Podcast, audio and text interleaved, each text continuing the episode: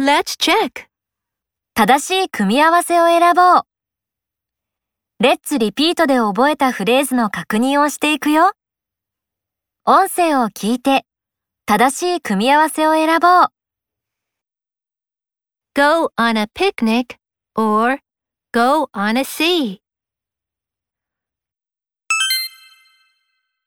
Go on a picnic.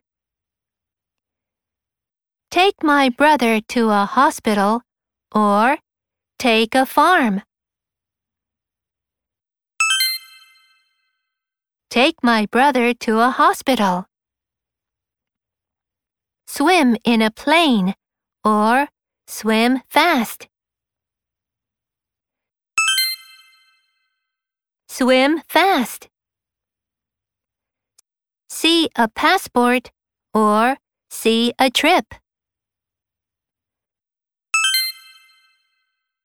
See a passport. Sleep in a tent or sleep in a lake. Sleep in a tent. Visit the sky or visit our website. Visit our website. Travel to the countryside or travel my grandparents.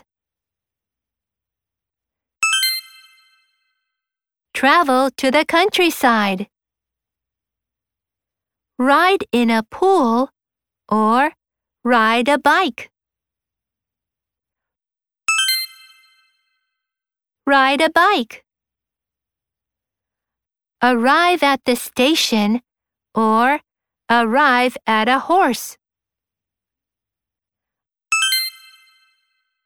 Arrive at the station. A different ant or a different color. A different color. A beautiful test or a beautiful garden. A beautiful garden.